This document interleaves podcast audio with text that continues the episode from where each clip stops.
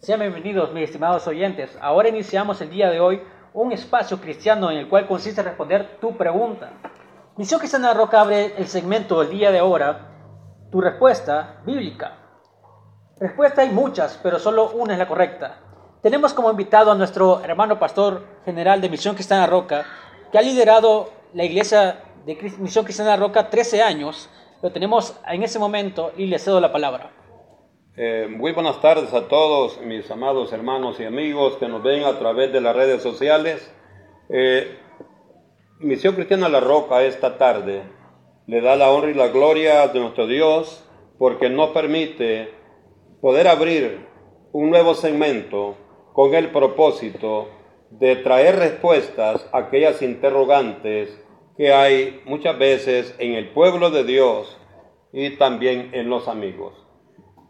El segmento que ahora aperturamos, tu respuesta bíblica, viene con un propósito especial. Por lo tanto, desde ya invitamos a los hermanos y los amigos que puedan enviarnos sus preguntas para, eh, según el orden de llegada, poder darle su respuesta. Al final de este programa eh, se les dará la información a dónde pueden enviar su preguntas. Dios me les bendiga, hermanos y amigos, y esperamos que este programa desde ya lo dejamos en las manos de Dios y que sea de una gran bendición para todos los que nos escuchan, como para Misión Cristiana La Roca. En ese segmento iniciamos ahora con unas excelentes preguntas, por lo cual iniciamos con la primera pregunta que dice lo siguiente. ¿Quiénes son los 144 mil que menciona el libro de Apocalipsis en el libro del capítulo 7. Eso es lo que nos dice el hermano que envía esta pregunta. Específicamente, como nos dice la persona que nos formula esta interrogante, él mismo nos dice que en el libro de Apocalipsis, conocido también como el nombre del libro de revelación, encontramos en el capítulo 7 la respuesta a esta interrogante. ¿Quiénes son los 144 mil sellados? Dice Apocalipsis capítulo 7, versículo 4, voy a leerlo textualmente y dice, y oí el número de los sellados, 144 mil sellados de todas las tribus de los hijos de Israel. Dice más en el versículo 5 del capítulo 7, de la tribu de Judá, doce mil sellados. De la tribu de Rubén, doce mil sellados. De la tribu de Gad, doce mil sellados. Dice el versículo 6, de la tribu de Aser, doce mil sellados. De la tribu de Neftalí, doce mil sellados. De la tribu de Manasés, doce mil sellados el versículo 7 nos dice de la tribu de Simeón, doce mil sellados, de la tribu de Leví, doce mil sellados, de la tribu de Isaacar, doce mil sellados. Y en el versículo 8 nos contempla el final de este total, donde nos dice de la tribu de Simeón, doce mil sellados, eh, de la tribu de Zabulón, de la tribu de José, doce mil sellados, y finalmente nos dice de la tribu de Benjamín, doce mil sellados. Entonces, mi hermano que nos formuló esta pregunta, quiero decirle esta tarde que ¿quiénes son los 144 mil sellados? Son doce mil judíos de cada una de las tribus de Israel. La nacionalidad judíos. Esta es la respuesta a tu interrogante, mi amado hermano. Adicional tenemos otra pregunta que nos han mandado. Dice lo siguiente. ¿Cuál es su función en el periodo de la gran tribulación? Muy importante esta interrogante, mi querido hermano. Y me refiero a su importancia porque generalmente muchas personas, muchos predicadores y muchas congregaciones cuando hablan de este tema asignan una función que no tiene ningún respaldo bíblico. Me refiero a aquellos que enseñan que la función de los 144 mil será el de predicar el Evangelio en el periodo de la gran tribulación, cuando la Biblia no hace ninguna referencia de ello. Repito una vez más, eh, la función de los 144 mil dentro del periodo de la gran tribulación no será la de predicar el Evangelio como muchos lo enseñan. Es importante que conozcamos la función de ellos. Y la función lo explica claramente la palabra del Señor en el libro de Apocalipsis. Específicamente en el capítulo 14 nos habla la palabra del Señor sobre esta función y voy a Voy a leer textualmente lo que dice el capítulo 14 del libro de Apocalipsis. Dice el capítulo 14, versículo 2 al versículo 5 de la siguiente manera. Dice, y oí una voz del cielo como estruendo de muchas aguas y como sonido de un gran, de un gran estruendo y la voz que oí era como de arpistas que tocaban sus arpas. Oye bien, era como de arpistas que tocaban sus arpas, dice el versículo 2 del capítulo 14 de Apocalipsis. Versículo 3 dice, y cantaban un cántico nuevo delante del trono y delante de los cuatro seres vivientes y de los ancianos. Oye esto, y nadie más podía aprender el cántico que ellos cantaban, sino únicamente aquellos 144 mil que fueron redimidos de entre los de la tierra. Versículo 4 dice, estos son los que no se contaminaron con mujeres, pues son vírgenes. Estos son los que siguen al Cordero. Aquí hablamos específicamente, mi amado hermano, Tú que formulaste la pregunta. Aquí nos habla específicamente en, el, en este versículo, nos habla específicamente cuál es la función. Y leo una vez más el versículo 4 donde lo dice la palabra. Estos son los que no se contaminaron con mujeres, pues son vírgenes. Estos son los que siguen al Cordero por donde quiera que va. Estos fueron redimidos de entre los hombres como primicias para Dios y para el Cordero. Y dice el versículo 5, y en su boca no fue hallada mentira, pues son sin mancha delante del trono de Dios. En estos versículos del 2 al 5 del capítulo 14 del libro de Apocalipsis, encontramos cualidades o características de estos 144 mil Una de ellas dice, su función es servir, oiga bien, es servir para ministrar la alabanza a Jesús. Por donde quiera que Jesús se desplace, ahí están estos 144 mil con el Señor. En otras palabras, son coristas. Su función es como un ministerio de alabanza que sigan a Jesús por donde quiera que Él se desplaza. Por eso nos dice la palabra, esto es importante, que la, la alabanza que ellos cantan, nadie más se la puede aprender, únicamente ellos. Una segunda cualidad o característica, dice que el cántico que ellos cantaban lo hacían delante del trono de Dios, de los cuatro seres vivientes y de los ancianos. Una tercera cualidad o característica dice que este cántico nadie más lo podía aprender, nadie más lo podía memorizar para adorar a Jesucristo, sino únicamente los 144 mil. Mira qué interesante, eso lo dice específicamente el versículo 3 del capítulo 14 de Apocalipsis. Y, vemos, leemos finalmente una cuarta cualidad.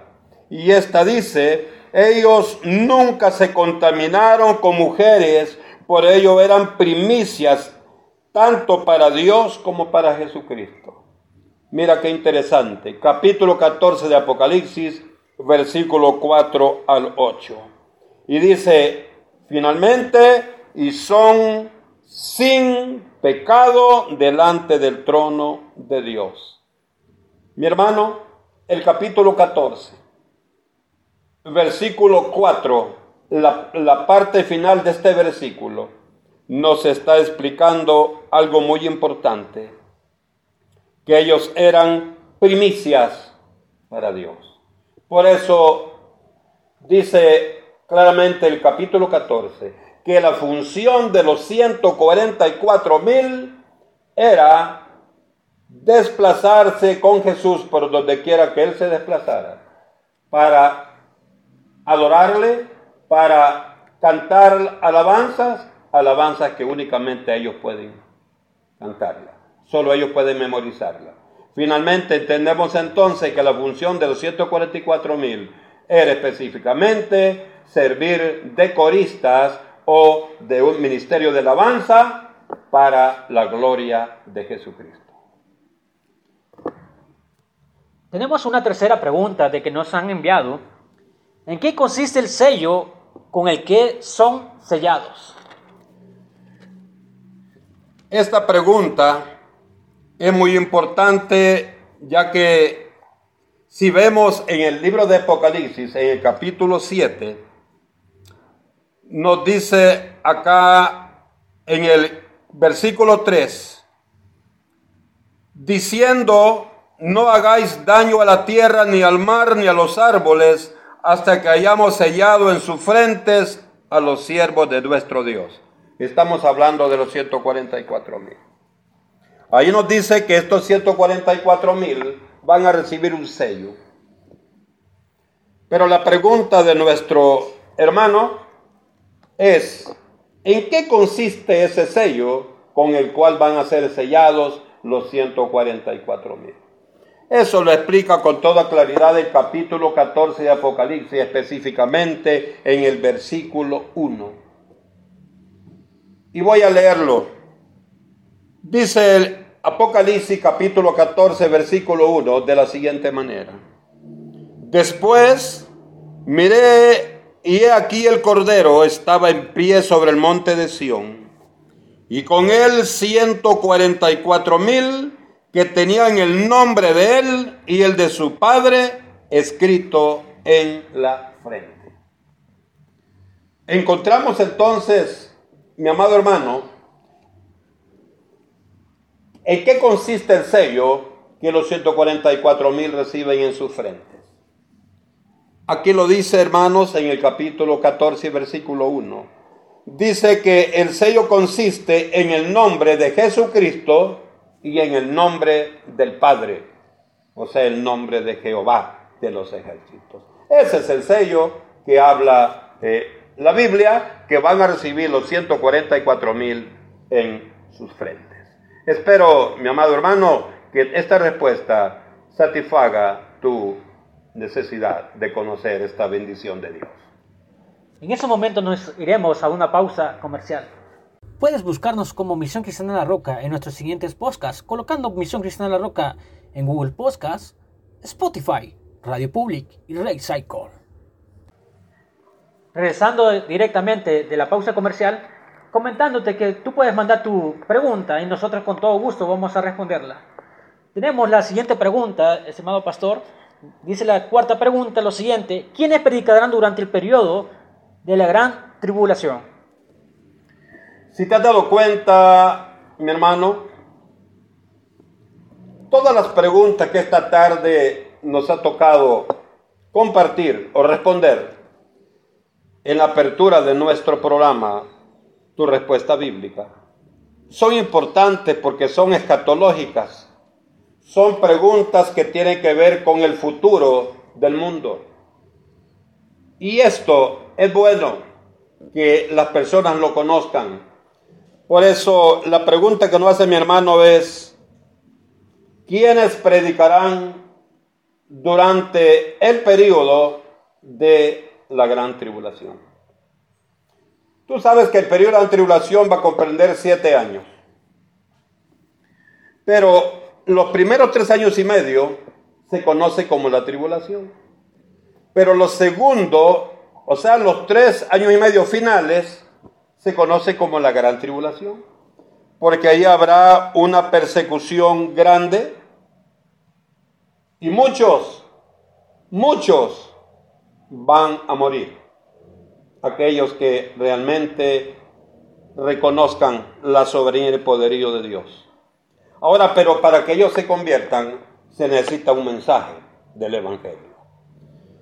¿Quiénes van a predicar el mensaje?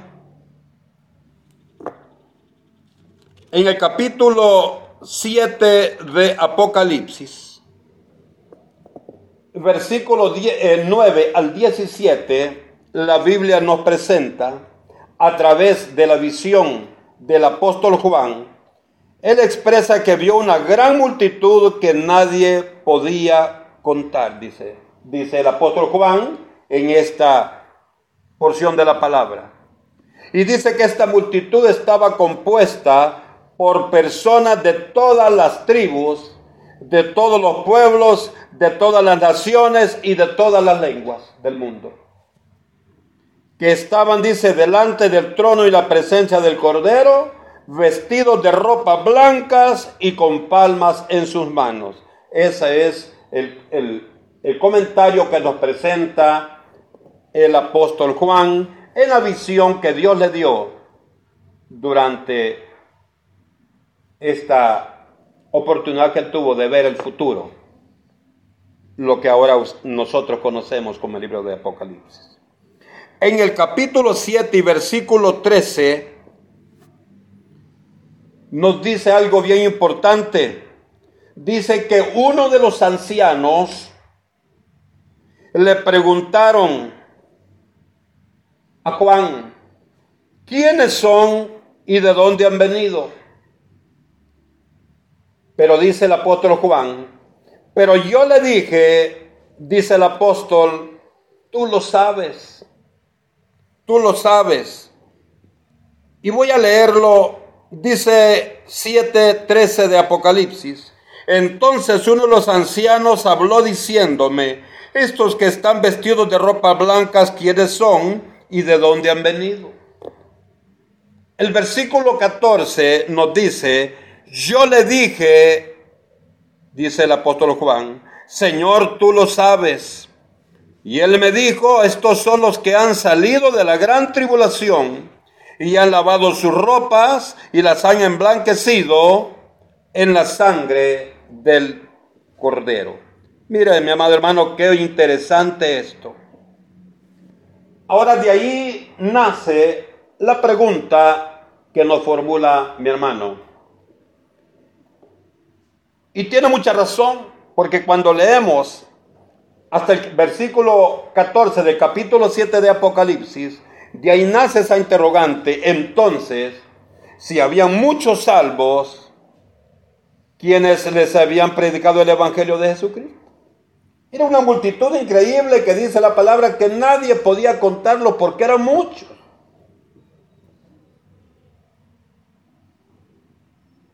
En Apocalipsis, capítulo 11, capítulo 11 y versículo 3, nos dice que Dios enviará dos testigos. Oye bien, enviará, dice, dos testigos que profeticen por 1260 días. 1260 días, mi hermano, equivale a tres años y medio, o sea, la mitad de la gran tribulación. Como te explicaba hace un momento, es la segunda mitad de los siete años que comprende el periodo de la gran tribulación. Y dice más, estos dos testigos, dice el 11.4, son dos olivos. Dios les ha dotado de un poder especial, dice el capítulo 11 y versículo 5 de Apocalipsis. Entonces, van a predicar durante el la tribulación los dos olivos. además de los dos olivos, la Biblia también nos presenta, los presenta otros, otras personas que van a tener este privilegio. Y es así, mi hermano, que en el capítulo 14, versículo 6 al 12, vamos a leer, nos explica también quiénes más van a predicar esta, en este periodo la palabra del Señor. Dice el capítulo 14, versículo 6 al 12, vi volar por en medio del cielo, oiga, vi volar por en medio del cielo a otro ángel que tenía el Evangelio eterno para predicarlo a los moradores de la tierra, a toda nación, a toda tribu, a toda lengua y a todo pueblo. En el versículo 7 dice, diciendo a gran voz, temed a Dios y, y dale gloria, porque la hora de su juicio ha llegado y adorad a aquel que hizo el cielo y la tierra, el mar y las fuentes de las aguas en el versículo 8 dice, otro ángel le siguió, otro ángel le siguió diciendo, ha caído, ha caído Babilonia, la gran ciudad, porque ha hecho beber a todas las naciones del vino del furor de su fornicación. Y en el versículo 9 nos dice, y el tercer ángel lo siguió diciendo a gran voz, si alguno adora a la bestia y a su imagen y recibe la marca en su frente o en su mano, él también beberá del vino de la ira de Dios. Entonces, mi hermano, ¿quiénes van a predicar durante el periodo de la gran tribulación? Específicamente los tres años y medio finales de los siete años que comprende el periodo de la gran tribulación. Van a ser los dos olivos que nos especifica la palabra en Apocalipsis capítulo 11, versículo 3 al 5, pero también van a ser tres ángeles. El primer ángel lo encontramos en el capítulo 14, versículos 6 y 7. El segundo ángel que va a predicar en el, en el periodo de la gran tribulación, lo encontramos en el capítulo 14, versículo 9 al 12. Y hay algo interesante. El, segundo ángel lo encontramos en el capítulo 14, versículo 8. Y el tercer ángel lo encontramos en el capítulo 14, versículo 9 al 12. En conclusión, mi hermano, la respuesta a tu pregunta, ¿quiénes predicarán en el periodo de la tribulación? Son los dos olivos y son los tres ángeles que nos presenta la palabra en el capítulo 14, versículo 6 al 12 de Apocalipsis. Y como última pregunta que tenemos de las personas que nos han enviado las preguntas, tenemos la siguiente. Una persona que haya aceptado como su Salvador, ¿se aleja de Dios y puede ser borrado del libro de la vida? Oye, qué importante la pregunta que nos formula nuestro hermano. Esta pregunta dice que si una persona viene a los pies de Cristo, y acepta a Jesús como su único y suficiente Salvador, pero se aleja, se aleja del Evangelio. La pregunta es, ¿será borrado su nombre libre a vida y con él también perderá la salvación? Hablar de este tema es bien polémico. Y le digo a mi hermano polémico porque hablar de la salvación muchas veces no tiene mucha aceptación para muchos.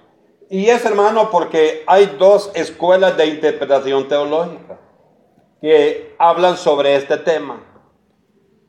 Y, voy a hablar un poco sobre estas dos escuelas de interpretación teológica porque tienen que ver, porque la escuela que se conoce como el arminianismo, esto es, importante de, eh, veamos el de el calvinismo de Juan Calvino. Este, esta interpretación le dan valoración porque la posición de ellos es, oiga bien, dice que los salvos ya están predestinados, por lo tanto dice, no puede ser borrado el nombre de un salvo del libro de la vida. Por lo tanto, no pueden perder la salvación que han recibido por gracia. Pero por otro lado vemos la escuela de interpretación teológica de Jacobo Arminio, que es el arminianismo. Y este, esta persona, este teólogo, nos dice la siguiente, él hace la siguiente valoración. Arminio sostiene, oye bien lo que sostiene, que la salvación que Dios nos entrega por gracia, si descuidamos, dice Arminio, si descuidamos nuestra relación con Dios, podemos perderla. Lo que significa que nuestro nombre puede ser borrado del libro de la vida del Cordero. Mira qué importante. El calvinismo de Juan Calvino, él dice que no porque ya está predestinado el que es salvo y el que no es salvo.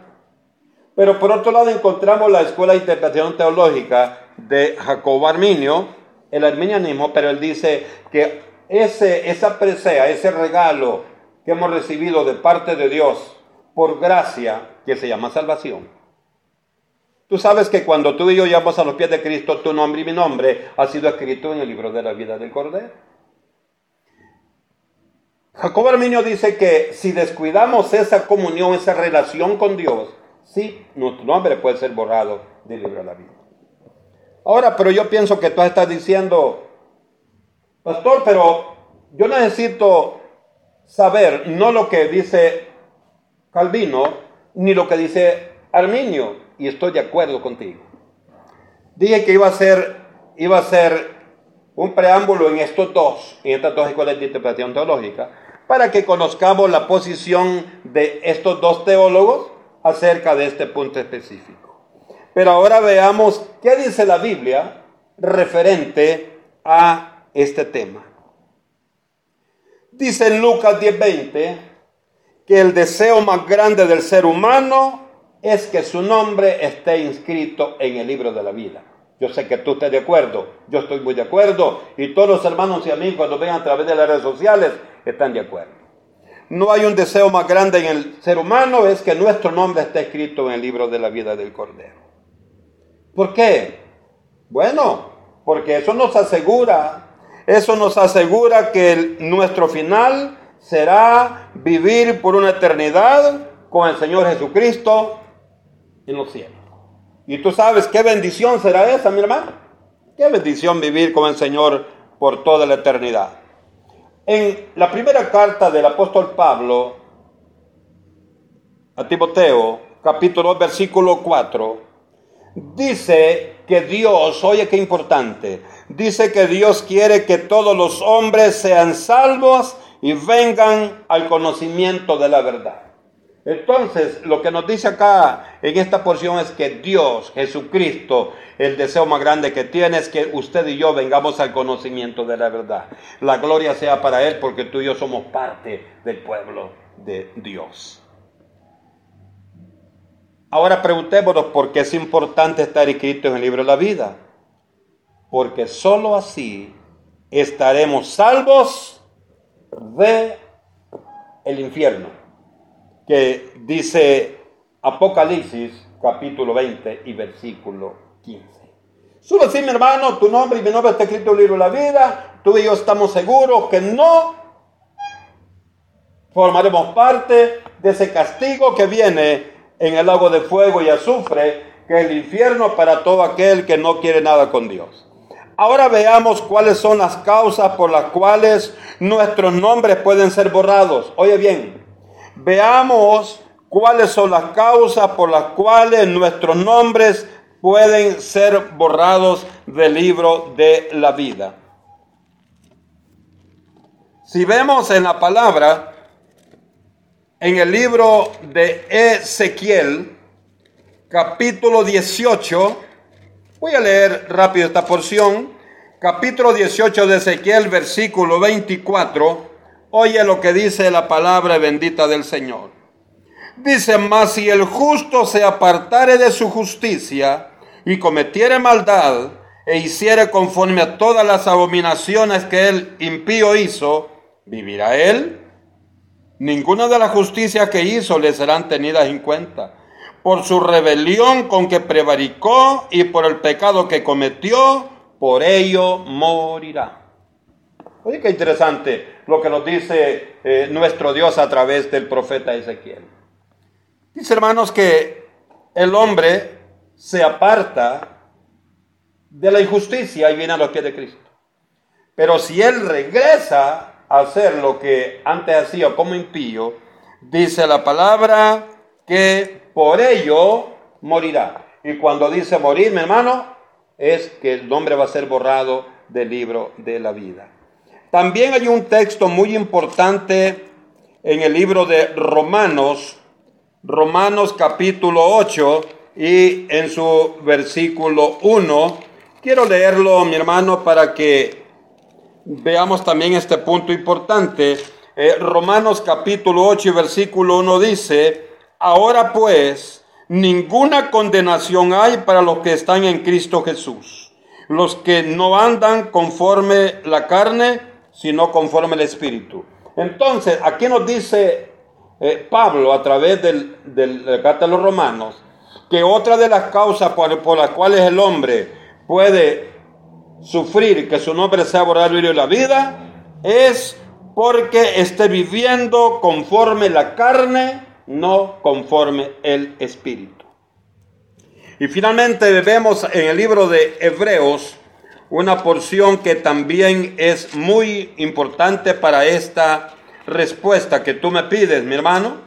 En el capítulo 10 del libro de Hebreos, versículo 27 al 29, oye lo que dice.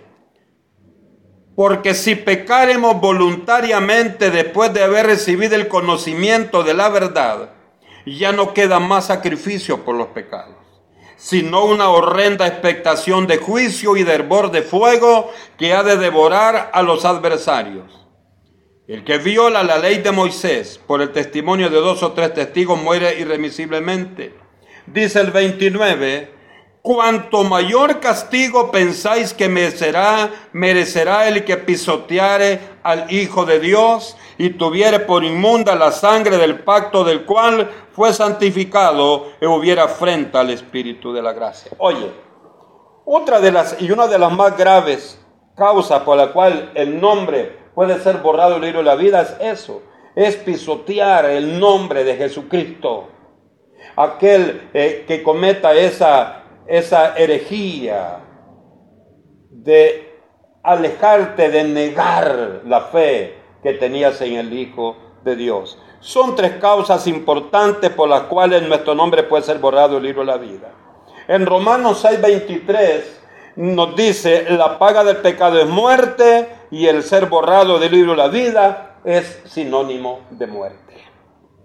La Biblia también, mi amado hermano, nos enseña que el nombre tuyo y mío, si no vivimos para darle la gloria a Dios, sí puede ser borrado.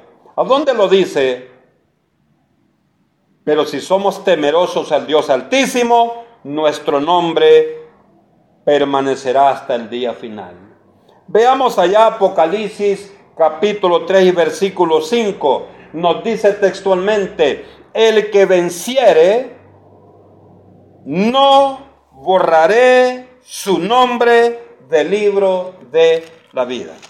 Oye, Oye, qué importante lo que dice Apocalipsis.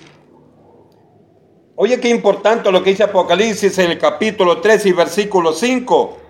Dice, el que venciere será vestido de vestiduras blancas y no borraré su nombre del libro de la vida y confesaré su nombre delante de mi Padre y delante de sus ángeles. Oiga lo que dice Jesucristo. Desde el momento que Jesús dice, no voy a borrar el nombre, es porque sí puede borrarse. Este es un texto clave para tu respuesta, mi amado hermano.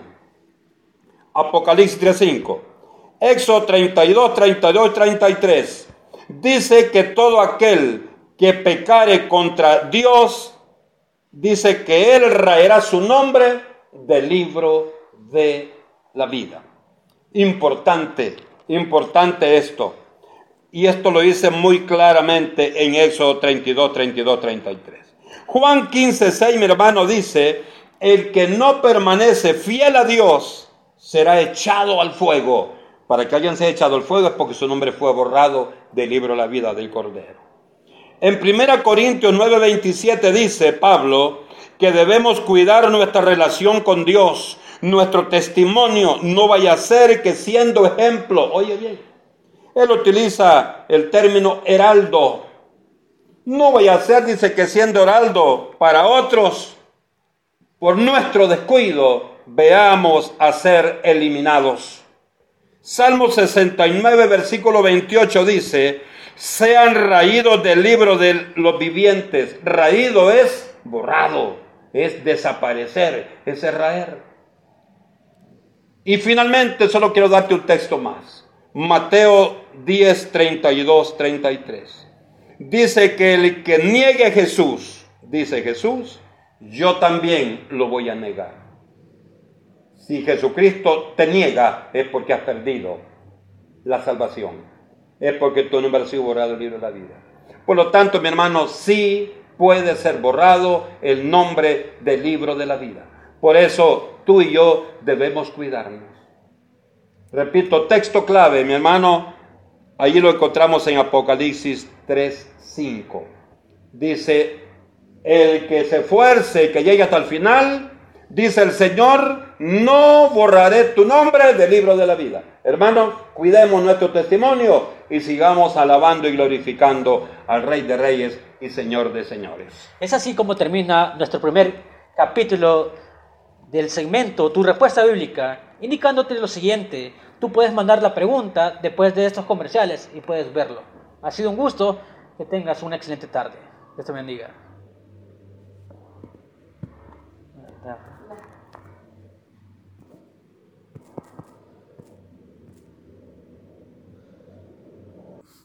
Puedes mandar tu pregunta al correo electrónico misioncristianarroca.com o mcr consejería y oración Suscríbete a nuestro canal Misión Cristiana La Roca en YouTube.